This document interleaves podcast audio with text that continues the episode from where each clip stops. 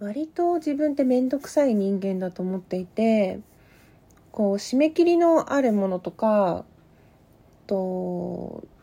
しなければならないことっていうのをベストタイミングとかジャストの今だっていう時にしかやれないんですよ。コンスタントにできれば30分もかからないで終わるものをなんか星の巡り合わせじゃないけど気分的にガチッとハマった時にしかできない不器用なところがあってなんかよく言えば芸術家気質悪く言えば気分にムラがある。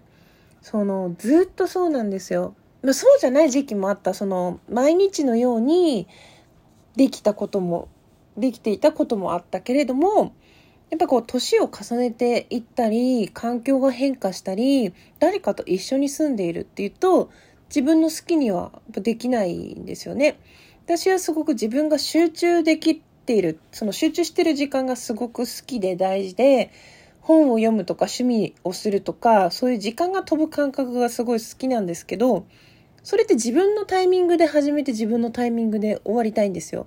本は一気に読みたい方だし、絵も一気に描きたい方だし、何か作る時も、キリのいいところまで自分の進みたいところまで進みたいみたいなわがままな、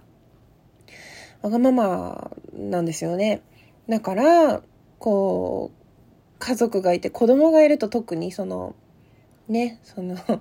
急に何かを中断しなければいけないとか自分がしたくないタイミングでしなきゃいけないことってほんとたくさんあってまあ大人ってそういうものだし社会に出て働くっていうのはそういうことだっていうのも頭では理解しているんだけれどもすごくそれが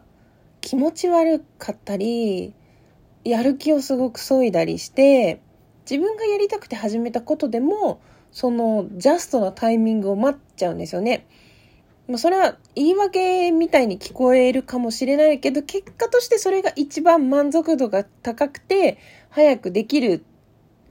ことだって、やっと分かってきたから、ほんとごめんねって、もう最初から時間かかりますっていう風にしてやるんだけど、その代わり、何かこう自分がやろうと思って気が乗ってる時っていうのはすごい物事が早く進んじゃうというか進めちゃうところもあって、そのアンバランスさというか自分でうまくこう自分の手綱を握れないというかそこが悩みでもあるんですよね。で本当はそういうのは訓練していってやる気がない時でもコツコツやっていくようにしなきゃいけないと思うしね一人の時間が欲しい欲しいって言ってわがままを言ってはいけないなっていうふうには思うんですけれどもうん。ただそのやっぱうまくいくタイミングとかあできるなって思って実際できるできた後っていうのはすごい満足感とか達成感があってだその瞬間がやっぱやめられないなっていうふうに思うし例えば今この収録してる時間も似たような感じで私は今すごくいいモチベーションなんですけど今ここでえっ、ー、とね子供が iPad を持って出かけてしまったら絵が描けないんですよ。もう一台あれば今描けるのにっていうそのね悔しさ。まあでもやっぱり家計を預かる一主婦として勝手に物は増やせないわけですよ。まあね。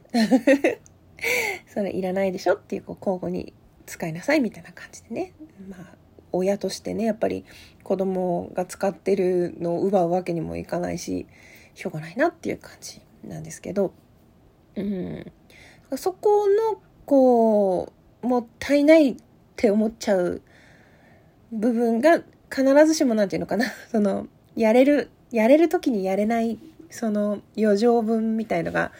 時々あったんだけどそれを回収してくれるのがラジオトークなんですよね。その持て余したやる気の一部を請け負ってくれるっていうかまあその収録にせよライブにせよある程度の労力とかそういうのは必要なんだけどうん自分が今できるのになってでもわけあってやりたいことができないそういう隙間時間にすごくいい、うん、スマホ1台あればいいしこのスマホっていうのは誰にもね貸したりしないものなのでそこはすごいね自分の精神衛生上よく保ててる相棒というか、うん、仲間というか、ありがとうありがとうっていう感じですね。うん。ほんと今日絵描きたかったのに、と思ったけど、まあまあまあまあ。ちょっとね、あの、ビブリオトークの予選が今日、結果発表まで行ったので、うん、ちょっと一段落というかね、この間にまた土日が終わってから、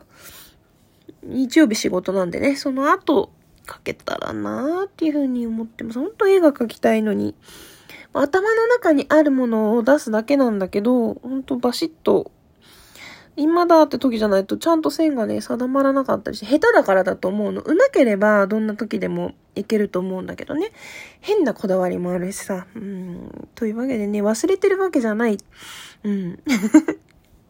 だからそういうなんかね、誤解されるようなことをやっている自覚もあるんだけれども、本当ごめんなさい、覚えてます。うん。ただ今日は、えー、声のソムリエをいっぱい収録できて、あの、予約投稿でね、日にちを、日にちというか時間をずらして、うん、アップすることができたので、非常に満足ですね。リヒちゃんの開封の儀もできたし、お便りお返しもできたし、なんかその、私って、とにかく放っておくと変なことずっと考えちゃうんですよ。だから空っぽになる時間っていうのもすごく必要で、それがウクレレだったり、歩く時間だったり、ラジオトークのライブの時間だったりして、それが複数重なることもあったりするんだけど、なその、やっぱり、看板を背負って毎回毎回こういう事情でこうだから、私ってこういう人間だからこうなんですよって言いながら、生きていけるわけではないので、こう何かを頼まれてお待たせしている方がいる時に、こういう事情で今はできないんだけど、その別のことをするためのこの空っぽの時間が必要なんですっていうのが、毎回毎回その伝えているわけじゃないんで、若干そこがね、心苦しくなってきたりもして、まあその、そういう積み重ねで今、一番自分がフォロワー数が多い、えっ、ー、と、アクセサリーのインスタグラムの方は更新が止まっちゃってるっていうか、待たせてる人がいるんですよね。そのオーダーしてくれて。うん。で、編みたいものも決まってるし、もうあとは手を動かすだけなんだけど、気持ちがそこまでいかないっていうか、うん。本当何かを生み出すとか創作するっていう時の自分のめんどくささっていうのは、すごい 感じますね。もうや、やり出しちゃえば早いっていうのは、うん、わかるので、今年は、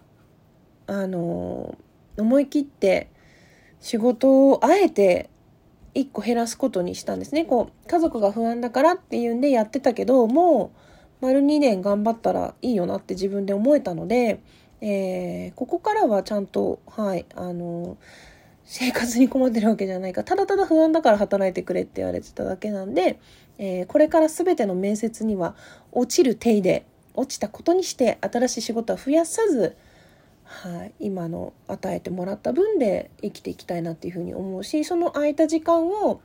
ちゃんと自分の気持ちを整える時間にしたいっていうか本当何かあると全部ダメになるんですよ。例えばその午前中に荷物が届くってなったら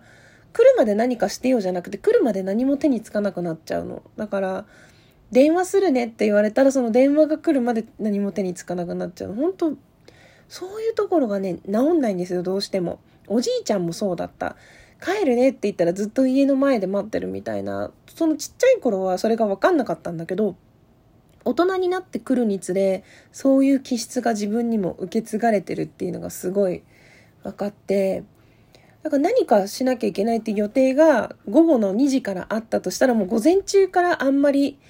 よっぽど、まあ洗濯とかね、ご飯作るとかできるけど、そのゆったりした気持ちで何かをするっていうことができなくなっちゃう。うん。そこをね、今後自分の人生の課題ですね。ここまで同じことずっと繰り返してきたんだからもう治らないっていう思いも若干あるけれども、何らかの方法でうまく自分をコントロールする手段を身につけたいなというふうにも思っております。何かいい手段お持ちでしたら 教えてくださいって。でもやっぱりみんな人それぞれだよね。自分なりのそういうルールとかがあってやるんだろうし、もうやらなきゃいけないんだからやるのよって言ってできる人もいるんだけど、そこら辺は自分の、うん、ダメなところだなっていうふうに思いますね。生きてりゃいいじゃんみたいな。なんか聞かれた時に、こうですよって返せばいいじゃんみたいなね、こう、説明を全てできているかってってできてないなっていうふうにも思ったりしちゃったりするんですけれども。久々のギガ語りで、ノープランで話し出してしまいましたけど、そう、すごく今そういう意味では喋りたい時間、うん、だったので、こんな風にね、唐突に喋り出しても聞いてくださる皆さんが画面の向こうにいるっていうのは、非常に自分にとって大きくって、こう、愛に人に電話をかけられないので、なんかその、何か発信した時に、その時大丈夫な人がライブでも収録でも聞いてくれるわけじゃないですか。それってすごいありがたいというか、自分には今までなかったその隙間を埋めてくれるものというか本当にありがたい。それでなんか生きてるなんとか生きられてるというふうに思います。自分がすごい取り乱さずこうなんとなくしっかり落ち着いていられるのはラジオトークのおかげかなってその部分が大きいかなっていうふうに思います。最後まで聞いてくださったそこのあなた。本当ねいつもありがとうって思ってます。再生のね、本当収録のアナリティクス見てて感謝してます。どうもありがとうございます。最後まで聞いてくださってどうもありがとうございました。ギガ子でした。